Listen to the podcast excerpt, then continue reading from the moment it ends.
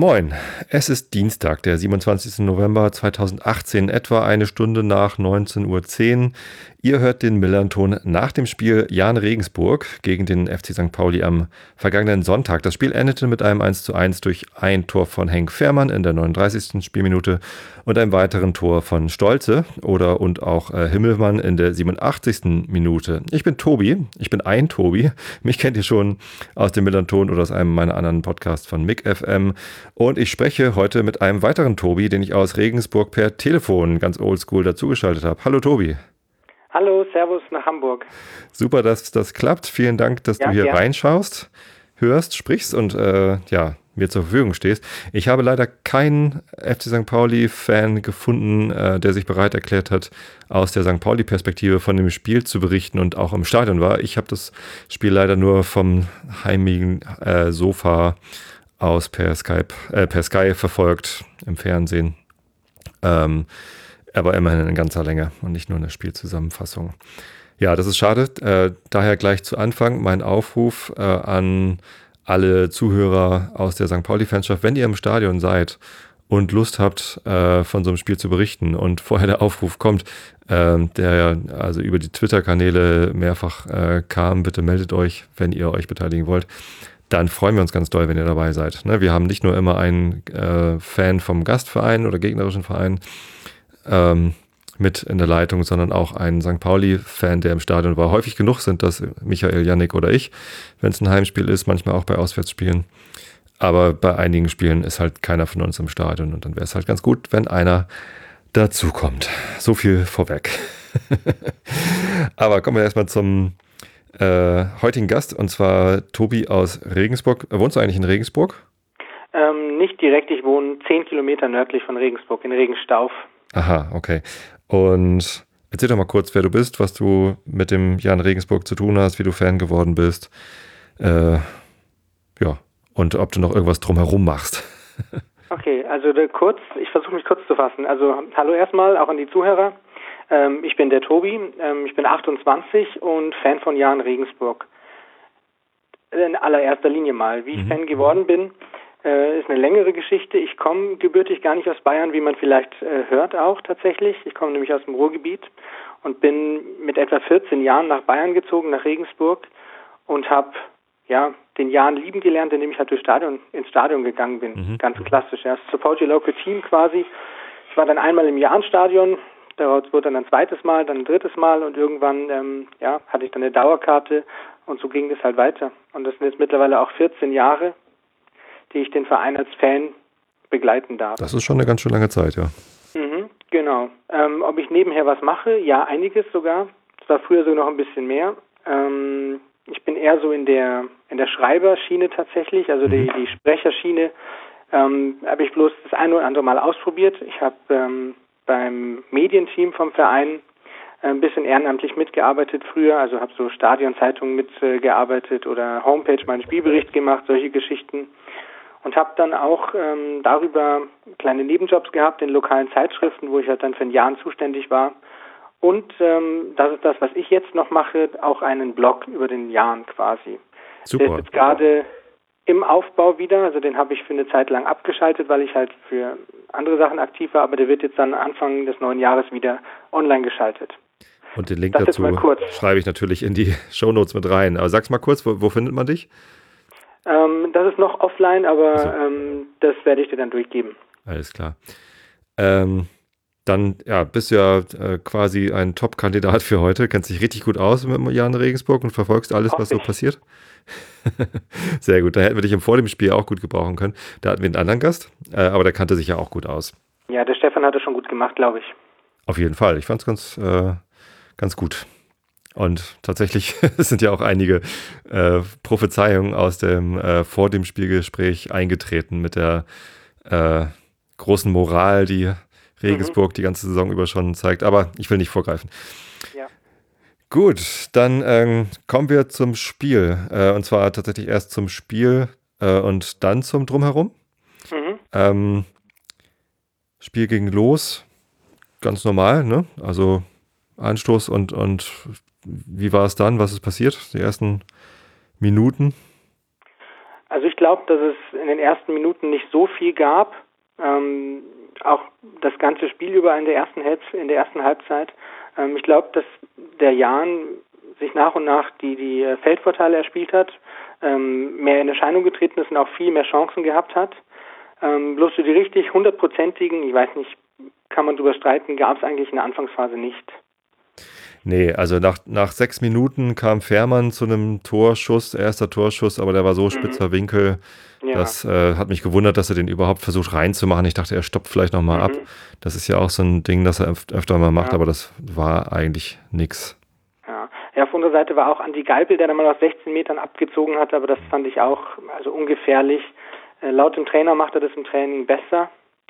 Ähm, er hat auch schon mal ein Tor gemacht ähm, in dieser Art. Das, ich kann mich aber bloß an eins erinnern. Das war in der dritten Liga beim FSV Frankfurt noch, also schon noch zwei Jahre her. Also so richtig hundertprozentige, glaube ich, gab es nicht bis zum nee. 0-1. Das war auch keine wirkliche hundertprozentige eigentlich. Ne? Also ja, das war ein schöner ja. Angriff. Ähm, ich weiß gar nicht mehr, wer den Pass auf Mats gespielt hat, aber Mats Mölle-Dali läuft über rechts nach mhm. ganz vorne durch, spielt dann quer durch, kommt am Torwart und am Abwehrspieler, wer war das, der dann noch in die Mitte gegangen äh, ist? Der, der über den Ball geschlagen hat, ja. das war Eska Sörensen. Mhm. Äh, kommt da vorbei und Henk Fährmann hält irgendwie sein Schienbein hin und mhm. das Ding ist halt drin. Sah eigentlich eher kurios aus. Ja. In der 39. Minute. Passte aber eigentlich zum Spiel, dass es kein äh, perfekt durchgeführter Angriff war äh, oder der Abschluss zumindest so ein bisschen stolperig aussah. Denn was St. Pauli bis dahin gezeigt hat, war eigentlich eher beängstigend, fand ich. Also, das war ganz ungefährlich, ganz äh, ja, unkonzentriert, fahrig. Ich habe wirklich mhm. gedacht, meine Güte, äh, wie lange können wir dieses Unentschieden noch halten? ja, also gerade vorher habe ich wirklich gedacht, so, hei, hei, wenn wir da mit einem Punkt rausgehen, dann haben wir Glück. Und in dem Moment fällt dann das Tor. Das war echt ganz lustig. Ja, das ist fast schon eine, eine typisch Jan-Geschichte. Äh, wir haben vorher das Heimspiel gegen Union Berlin gehabt. Das war tatsächlich ähnlich, auch ein eigentlich starker Gegner, den wir erwartet haben. Aber wir hatten auch eigentlich die meiste Zeit über wirklich Überlegenheit, Feldüberlegenheit, ohne die ganz großen Chancen, immer mal wieder so Halbchancen. Ähm, bis zum 16er spielen wir gut und dann, naja, ist halt dann der falsche Pass oder die falsche Idee und dann macht der Gegner das Tor. Also ähm, das war ganz typisch für uns eigentlich. Hm. Ja, eine Szene gab es noch äh, vor dem Tor, auf die ich kurz sprechen äh, wollen würde. Und zwar in der elften ja. Minute ist äh, Richard Neudecker, mhm. unser Linksaußen, äh, umgeknickt. Sah gar nicht so spektakulär aus, aber er ist dann mit schmerzverzerrtem Gesicht ähm, zum, zu den Sunnis gehumpelt. Also er hat sich nicht hingeworfen und hat dann äh, um Hilfe gerufen, sondern äh, konnte ja. noch laufen sozusagen. Er sah aber sehr schlimm aus und ähm, hat sich dann draußen behandeln lassen, kam dann aber genau. wieder aufs Feld und hat das Spiel noch zu Ende gespielt. Hast du gehört, was mit dem war? Ähm, nee, das weiß ich nicht, aber ich habe mich auch gewundert tatsächlich. Ja. Also in der einen Szene, ähm, das war halt ein normaler Zweikampf, da hat er sich offenbar verletzt und ist dann auch wieder reingehumpelt vor allem. Also genau. hat mich auch ein bisschen gewundert, die Situation. Ja, ähm, er ist, er ist da umgeknickt, es, es sah eigentlich gar nicht ähm, so schlimm aus. Tatsächlich fällt er mhm. jetzt bis zur Winterpause aus, mindestens. Mhm. Denn ähm, gestern wie? hieß es äh, doppelter Bänderriss. Äh, heute heißt es ähm, äh, Außenbandriss im rechten Sprunggelenk. Eieiei. Ja, also ob es jetzt ein Band ist oder zwei Bänder ist, mhm. äh, keine Ahnung. Zumindest ist was gerissen. Und umso erstaunlicher finde ich, dass er dann noch ähm, 80 Minuten weitergespielt hat. Ne? ja, aber dieselbe Situation hatten wir lustiger oder traurigerweise auch mit äh, Jonas Förnbach. Das ist unser normaler Linksverteidiger. Mhm. Der hat beim letzten Spiel in Magdeburg auch, hat sich verletzt, auch eine Bänderverletzung. Der fällt jetzt aus bis, ähm, ja, Winterpause. Mhm. Hat aber das Spiel in Magdeburg noch fertig gespielt. Also Wahnsinn, oder? Ganz, ganz komisch. Also wofür braucht man denn die Bänder, wenn man noch ohne spielen kann? ja, das stimmt. Ja, ja. Gute Besserung an euren Spieler auf jeden Fall. Das ja, danke. natürlich keiner. Nee, nee, das, das war allgemein äh, ganz, ganz kurios. Also so wie ich jetzt im Nachgang gehört habe, ähm, gab es in der Halbzeitpause auch äh, ein bisschen Probleme in der Kabine. Philipp Ziereis soll sich übergeben haben mit Marken-Darm. Genau, das habe ich auch, äh, da wollte ich gerade darauf zu sprechen kommen. Da war ja Halbzeit 1-0 für uns, also ja. aus unserer Sicht. Und dann ähm, hat es ganz schön lange gedauert, bis äh, unsere Mannschaft wieder auf den Platz gekommen ist. Man sah dann genau. im Fernsehen äh, die Mannschaft im Spielertunnel stehen und die warteten auf irgendwen und der Kommentator wusste zuerst auch gar nicht, wer fehlte. Und nach einer ganzen Weile kam Tierreis dann angewackelt. Bisschen blass im Gesicht, aber also hoch konzentriert und dann ist er rausgegangen, hat die zweite Halbzeit gespielt. Ja, der hat sich da übergeben. Also er hat mhm. ähm, dem ging es richtig dreckig und äh, zwei, drei andere Spieler haben auch noch gesagt, dass es denen auch nicht so gut geht. Und ich glaube, Kauczynski, unser Trainer, hat äh, ziemlich viel Zeit damit verbracht zu planen, okay, wen muss ich jetzt gerade auswechseln, mhm. damit er mir hier nicht aufs Spielfeld reiert. Ganz schwierige Situation, ja. Ganz schwierig, genau. Naja. Aber es ist ja alles gut gegangen, was das betrifft. Ich weiß nicht, würdest du sagen, dass das vielleicht auch mit der Leistung dann zu tun hatte, dass ihr nicht ganz so gut wart, wie du sagst, äh, wie zuvor? Dass vielleicht die körperliche Fitness da bei den drei, vier Spielern nicht, nicht gut war an dem Tag? Das kann natürlich sein. Das kann man im Nachhinein immer leicht behaupten. Ja, wir waren so schlecht, weil die Spieler angeschlagen waren mhm. oder weil Neudecker mit einem Bänderriss durchgespielt hat oder so. Mhm. Äh, tatsächlich hatten wir schon mehr Spiele diese Saison, wo wir ein bisschen fahrig waren und nach vorne hin zu ungefährlich. Das ist ja nicht nur bei Regensburg so, sondern auch bei uns äh, oft so, dass der Abschluss dann fehlt. Und meistens muss dann Henk Fährmann erst eingewechselt werden, damit er ein Tor schießt. Jetzt stand er mal von Anfang an auf dem Platz. Äh, da hat Krauschinski ja auch mal eine etwas andere Taktik gewählt mit einem 4-4-2 mit zwei Stürmern statt dem sonst üblichen 4-2-3-1, ja. äh, was wir sonst spielen. Und ja, also es, es, kann die Taktikumstellung sein, vielleicht war die taktische Umstellung aber auch äh, aus der Not gedrungen, denn auf der Bank, wenn man da mal hingeguckt hat, saßen ja auch eher ähm, defensive Spieler. Sonst haben wir da mehr offensive Spieler sitzen. Aber Cheng Shahin zum Beispiel saß nicht mehr auf der Bank. Ich weiß gar nicht, was mit dem ist. Und ja, insgesamt war es, war es ein merkwürdiges Spiel von der Aufstellung her. Und ich glaube, für den Trainer nicht ganz einfach. Aber ob es jetzt an dem, äh, an dem Unwohlsein oder an der körperlichen Angeschlagenheit lag, weiß ich nicht. Mhm. Ja, wird man auch nie rausfinden am Ende. Kann nur mutmaßen. Wo wir gerade bei Verletzten sind, noch ganz kurz die Information. Christopher Buchtmann hat sich bei dem Spiel auch verletzt. Mhm. Hat sich einen Muskelfaserriss im rechten Oberschenkel zugezogen und wird auch äh, bis zur Winterpause mindestens fehlen. Der arme Kerl, Mensch, der verletzt ja, sich auch so oft. Ich erwischt. Ja. Naja, ähm, eigentlich ist es ja aber so, dass unser Kader relativ breit äh, und stabil aufgestellt ist. Eigentlich ist unsere Bank immer eine echte Bank. Also äh, die, die Option, die der Trainer hat, um zu tauschen oder mal zu wechseln, das ist, ähm, das ist eigentlich ziemlich gut. Ich bin da jetzt nicht weiter beunruhigt. Ja, dann ist gut. Gut, kommen wir zur zweiten Halbzeit. Ja. Ähm, beziehungsweise abschließend ja zur ersten Halbzeit noch, genau. Ähm, ich habe ich hab mich fast ein bisschen, gesch äh, nicht geschämt, aber ich dachte so, das ist unverdient, unsere Führung, denn äh, wir haben relativ schwach gespielt. Ihr wart einen Ticken besser, ihr hattet sehr viel mehr Torschüsse, die waren zwar alle nicht gefährlich, aber ähm, ein Übergewicht bei Regensburg war da schon zu sehen. So, deswegen war es eigentlich eher, eher glücklich für uns, dass wir mit Führung in die Halbzeit gegangen sind. Dann kam die zweite Halbzeit. Wie sah die aus aus dem Stadion? Ähm, ich fand St. Pauli in der zweiten Halbzeit stärker. Ich glaube, durch die Führung im Rücken ähm, ist ein bisschen mehr Selbstvertrauen ähm, bei gewesen. Vielleicht hat auch Kauczynski die richtigen Worte gefunden nach der ersten Halbzeit. Aber ich fand ähm, St. Pauli auf jeden Fall stärker als im ersten Durchgang.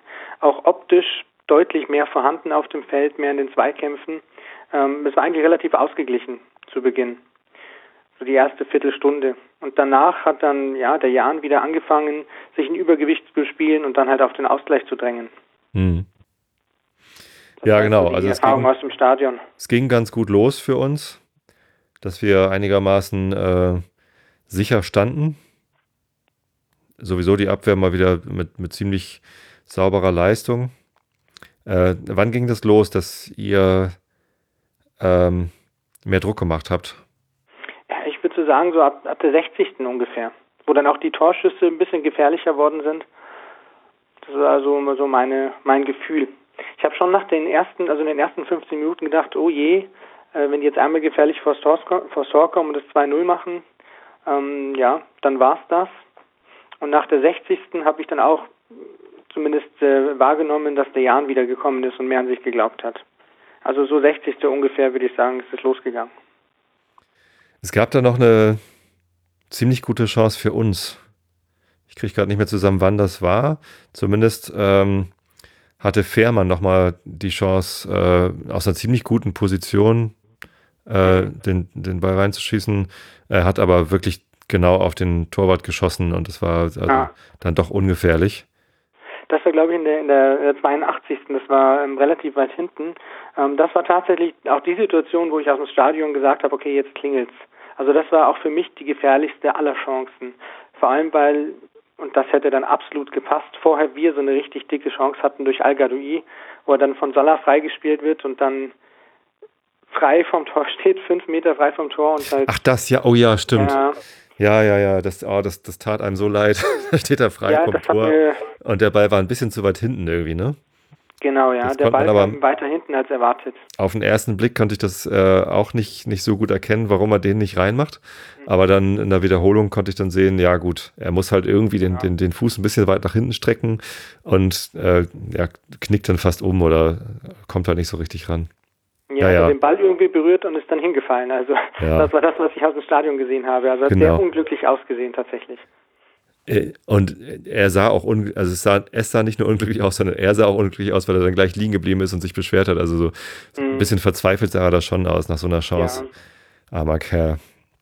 Genau, das war ähm, in der so um die 72. Der 72. genau. gewesen sein, ja. Und dann und danach, 80. kam dann die Chance für Fährmann noch. Genau. Mal. Ja. Genau, aber dann hat es ja auch nur noch fünf Minuten gedauert.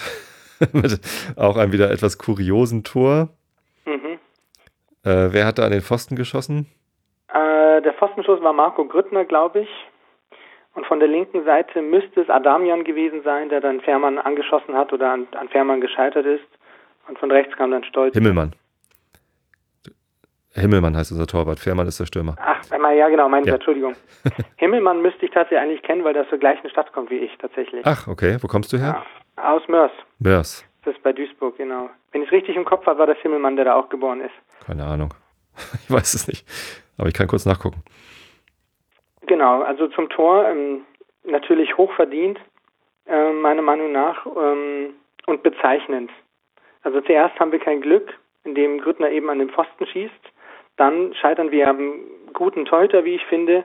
Und das Tor an sich ist dann, ist dann eine Willenssache, also reinen, reiner Willen. Der hatte mit einer solchen Wucht draufgehämmert, dass äh, Himmelmann keine Chance hatte, würde ich sagen. Also ja, ich würde dem Teuter da tatsächlich nichts, nichts ankreiden. Es sieht ein bisschen unglücklich aus, weil er ja. ihn halt selbst ins Tor lenkt. Mhm. Äh, ich glaube, wenn er nicht rangekommen wäre, also wenn er da nicht gestanden hätte, dann wäre der Ball mhm. daneben gegangen.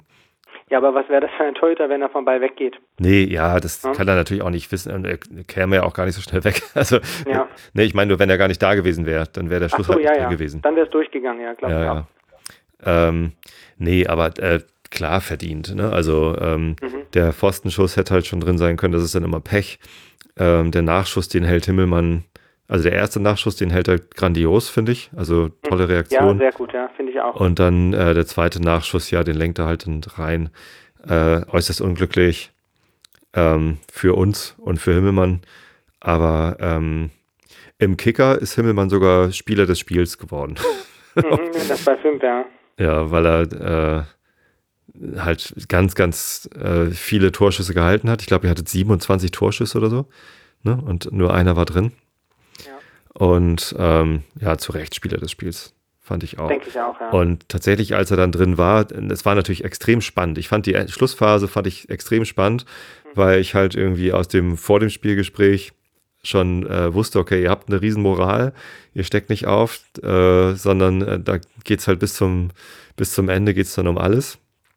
Äh, und ja, hat man gesehen. Also es ging dann äh, wirklich Schlag auf Schlag mit den Chancen und wir waren wirklich nur noch am Verteidigen. Größtenteils ziemlich souverän. Äh, nicht nur durch Himmelmann, sondern auch die, die Abwehr stand dann irgendwie ganz ja. gut. Und ja, dann klingelt es halt doch am Kasten, 87. Minute. Und ich war selten so entspannt nach einem Gegentreffer in der 87. Minute. Also klar hätte ich auch super gerne die drei Punkte mitgenommen, auch wenn es ja. in der ersten Halbzeit glücklich war, in der zweiten Halbzeit finde ich auch, waren wir insgesamt bis auf die Schlussphase, wo ihr dann wirklich verdient getroffen habt, haben wir die zweite Halbzeit so für uns entschieden, durch unsere Souveränität und Stabilität. Ähm, aber in, insgesamt ist das 1-1 halt äh, mehr als gerecht, finde ich. So, das ist, geht vollkommen in Ordnung. Für die Leistung, die wir da gezeigt haben, hätten wir nicht unbedingt drei Punkte mitnehmen müssen. So, das mhm. muss man schon ja, einsehen. Ja, denke ich auch. Also Regensburg gibt es natürlich auch andere Stimmen, die sagen, ja, wir haben zwei Punkte verloren tatsächlich.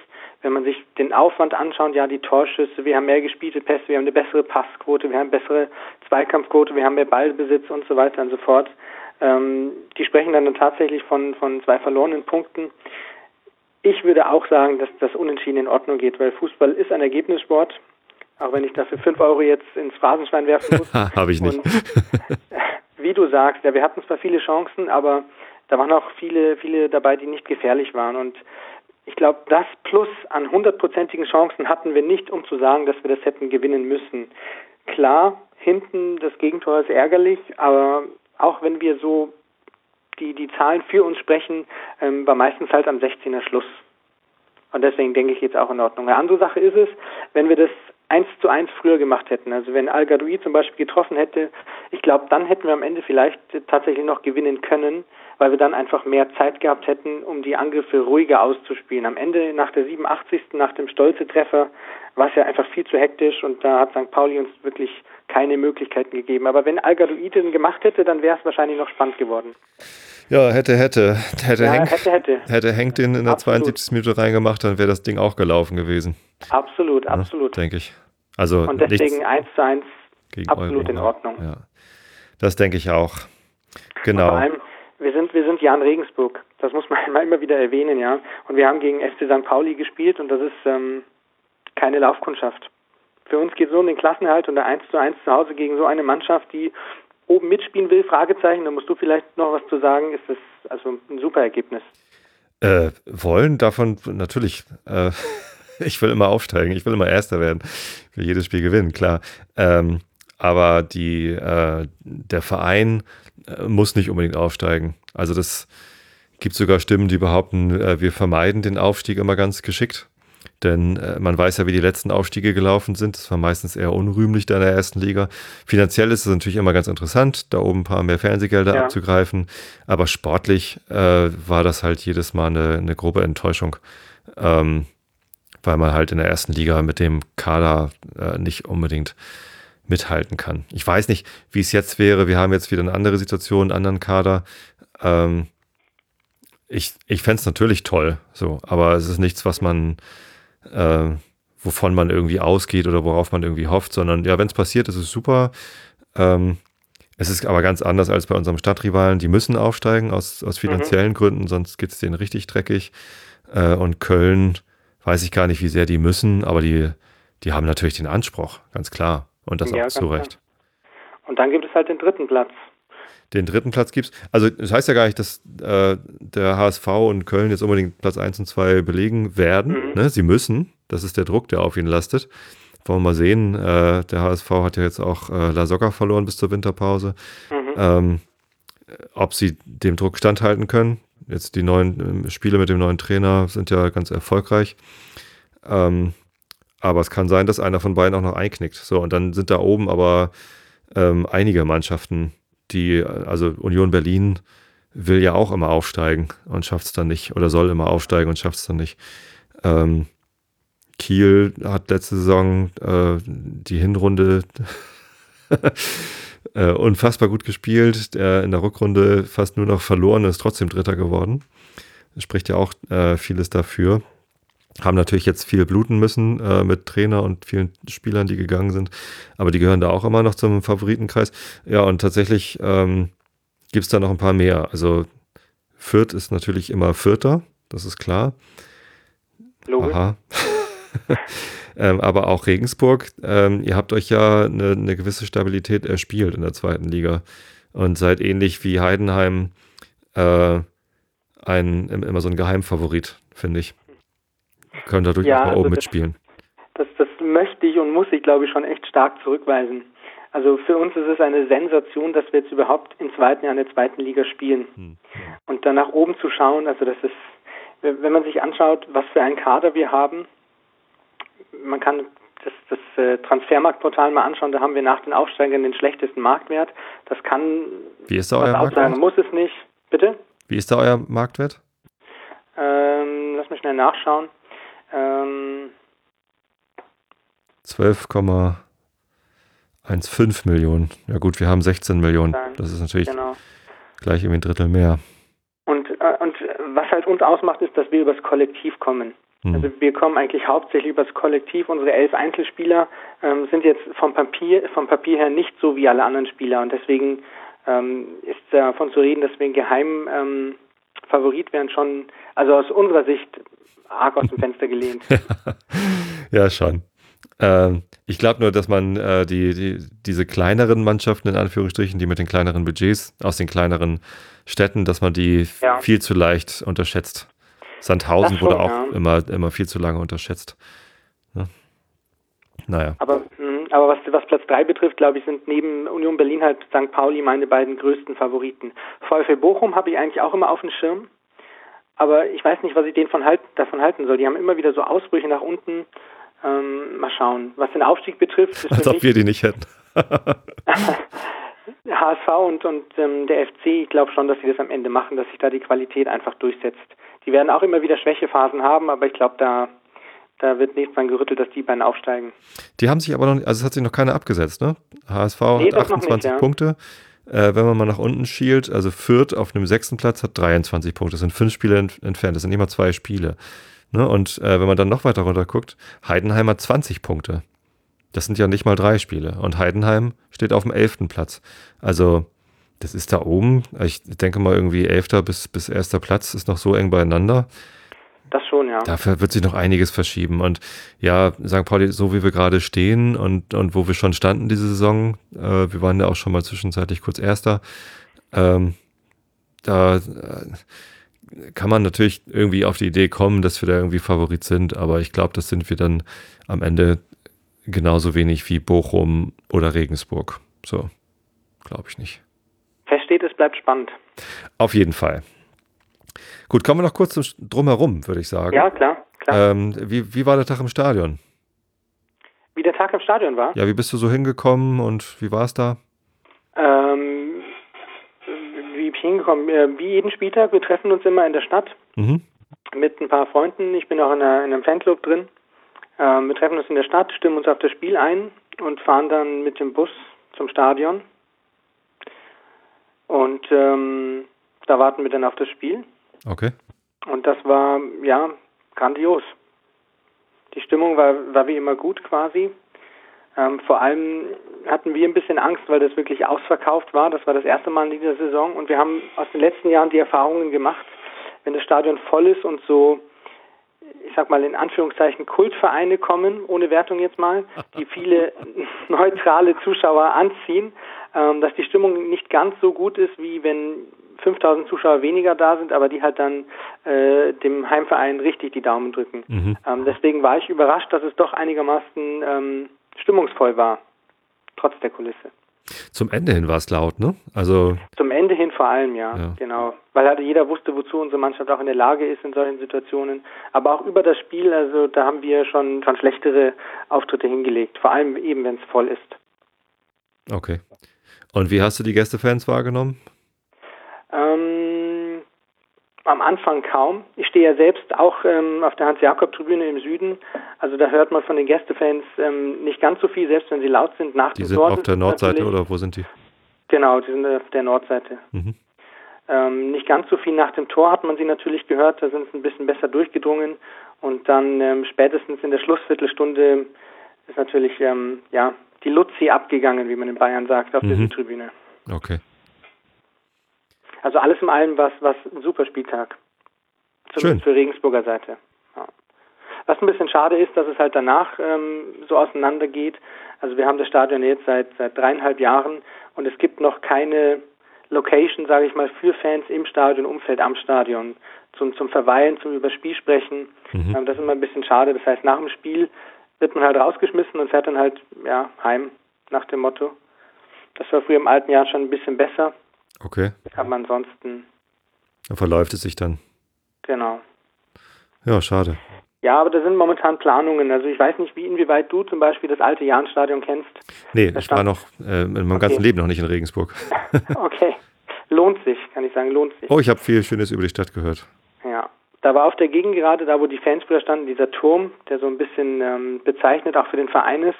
Und da wird jetzt, ähm, ist in der Planung eine 1 zu 1 Nachbildung im Stadionumfeld hinzustellen als ähm, Treffpunkt mit Sitzgelegenheiten, so als Anlaufstelle eben. Und das ist gerade so ein bisschen in der Planung. Und wenn das hinkommt, dann ist auch zumindest für nach dem Spiel wieder, wieder ein bisschen was da für die Fans. Früher haben wir ja äh, unter der Haupttribüne noch eine Wirtschaft gehabt, also richtig klassisch, wie es ganz früher gewesen ist. Ähm, das war so eine Anlaufstelle und das ist halt ein bisschen verloren gegangen. Das ist bei uns auf dem Kiez natürlich ein bisschen anders, ne? Wenn das Spiel zu ja, Ende ist, dann erstmal ja. rund ums Millantor ist dann noch äh, richtig viel los. Äh, wenn Dom ist, ist immer ein bisschen schlecht, weil es dann so eng ist, aber viele mhm. Fans finden das natürlich auch lustig, dann auch über den Dom zu stolpern. Ja. Aber ansonsten ist man halt auch sofort auf dem Kiez und kann da in die Kneipen einkehren. Ja, das ist ein bisschen was anderes. Ja. Ich meine, unser Stadion ist jetzt auch nicht am ADW, sage ich mal. Das wird ja auch immer vorgeworfen, dass, dass wir auch unser Stadion wie der andere irgendwie den Pamper gestellt hat. Aber wir haben halt auch eine, eine Gewerbestraße, wir haben ein Wohngebiet ähm, nebendran noch, aber es ist halt auch eben nichts da zum, zum Verweilen für Fans, keine Wirtschaft oder so in der Art. Ja. Na, vielleicht kommt das ja noch. Ich ja, kann leider nicht so viel. Bald. Ich kann leider nicht so viel berichten, weil ich, wie gesagt, nicht da war. Ich kann nur mhm. auf die Berichte der anderen angereisten Fans verweisen. An dieser Stelle das magische FC-Blog zum Beispiel. Das habe ich heute gelesen. Äh, da gab es noch berichtet, dass die Einlasskontrollen äh, sehr unterschiedlich ausgefallen sind. Äh, entweder wurde man nur so Larifari abgetastet und durchgewunken, oder es gab sehr intensive Kontrollen, vor allem von weiblichen Gästefans, wo dann auch mal beherzt in den Schritt gefasst würde. Das ist natürlich extrem unangenehm und unangemessen. Ja, auf jeden Fall. Ähm, hast du sowas schon öfter gehört? Ist das irgendwie, kommt das bei euch vor? Also ich höre davon zum ersten Mal tatsächlich im Gästeblog. Ähm, was dieses äh, Spiel war zum ersten Mal, ist auch im Heimbereich die Kontrollen der Fan-Utensilien. Es ist ja so, dass im Fanbereich bei uns auf der Hans-Jakob-Tribüne keine Gäste-Fan-Utensilien zugelassen sind. Ja? Also wenn Gäste-Fan kommt, hat er im Fanblock nicht zu suchen. Mhm. Ähm, das habe ich zum ersten Mal erlebt ähm, am Sonntag, dass tatsächlich die Ordner auch sagen, bitte machen Sie mal Ihre Jacke auf und die schauen, was für ein T-Shirt derjenige dran hat. Mhm. Also das war jetzt, ist mir zum ersten Mal aufgefallen tatsächlich. Ähm, von den Vorkommnissen, die du mir erzählt hast, ähm, habe ich noch nie gehört vorher. Ähm, und ich hoffe, dass das auch nicht nochmal vorkommt in der Art, weil angemessen sollte es schon sein. Ja, natürlich. Also da ah. kann man schon so ein bisschen die, die Grundrechte wahren. Vielleicht lag es daran, dass es ein Hochsicherheitsspiel war also das wird ja immer gleich ein Hochsicherheitsspiel, wenn mal mehr als 12.000 Zuschauer kommen. Achso, das lag an der Anzahl daran, der Zuschauer, nicht am Verein, oder? Ich weiß nicht, woran es lag. Also wenn es ein Hochsicherheitsspiel ist, das entscheidet ja die Polizei quasi in äh, Zusammenarbeit mit anderen Gremien, die sprechen das ja immer ab vorher, ähm, dann muss natürlich auch die Ordnerzahl erhöht werden. Aber das hat, glaube ich, keinen Einfluss daran, inwieweit man jetzt ähm, wohin greift, sage ich mal, ja. Oder hat das was das mit dem... Nur eine Mutmaßung. Also was auch in dem magischen FC-Blog drin stand, war, dass äh, der Herr Jahn natürlich an zu jeder Gelegenheit geehrt worden ist. Turnvater Jahn. Äh, und mhm. dass der natürlich auch eine etwas äh, zweifelhafte Figur ist mit seinem Nationalismus mhm. und Antisemitismus. Ähm, hat, hat, vielleicht hat es damit was zu tun? Also gibt es da vielleicht politische Animositäten? Äh, bei den Ordnern meinst du? Ja, oder, oder überhaupt Ach. zwischen den Gästefans habt ihr irgendwie Gäste, äh, Fangruppierungen, die sich rechts positionieren oder so? Mhm. Wüsste ich natürlich. Ähm, das ist natürlich jetzt ein großes Thema. Also einmal die Sache mit Turnvater Jan. Ähm, ich meine, die, die Geschichten von ihm kennt man ja natürlich. Ähm, dass wir ihn jetzt äh, ehren, wäre mir tatsächlich nicht aufgefallen. Ähm, vielleicht habt ihr das mit Hans Jakob verwechselt vielleicht ich weiß es nicht, ich muss mir den, den Blogger mal durchlesen mhm. unter den Text, aber ein Turnvater Jan weiß jetzt nicht, wo wir ihn genau ehren. Es ist halt unser Namenspatron, aus dem Grund, dass wir halt früher ein Turnverein gewesen sind und der halt die Turnbewegung äh, initiiert, initiiert ja. hat früher, ja. Es gibt ja mehrere Vereine, ich kenne Jan Hiesfeld, Jan Forchheim, in München gibt es auch noch einen Jan, mhm. ähm, deswegen heißen wir so. Aber mit ihm selbst, also den Turnvater Jan, den, ich, ich habe noch nicht gesehen, dass wir den irgendwie exzessiv äh, ehren oder so. Heißt nicht euer äh, Maskottchen auch Jani? Ja, ja, aber weil wir halt Jan heißen. Und das heißt auch Jan-Stadion, weil wir Jan heißen und Ja. nicht den Tunvater Jan, ja. Okay. Also ähm, ich glaube, da ist unsere Vereinsführung auch tatsächlich sehr feinfühlig, was das betrifft. Die würden sich da kein Fass aufmachen.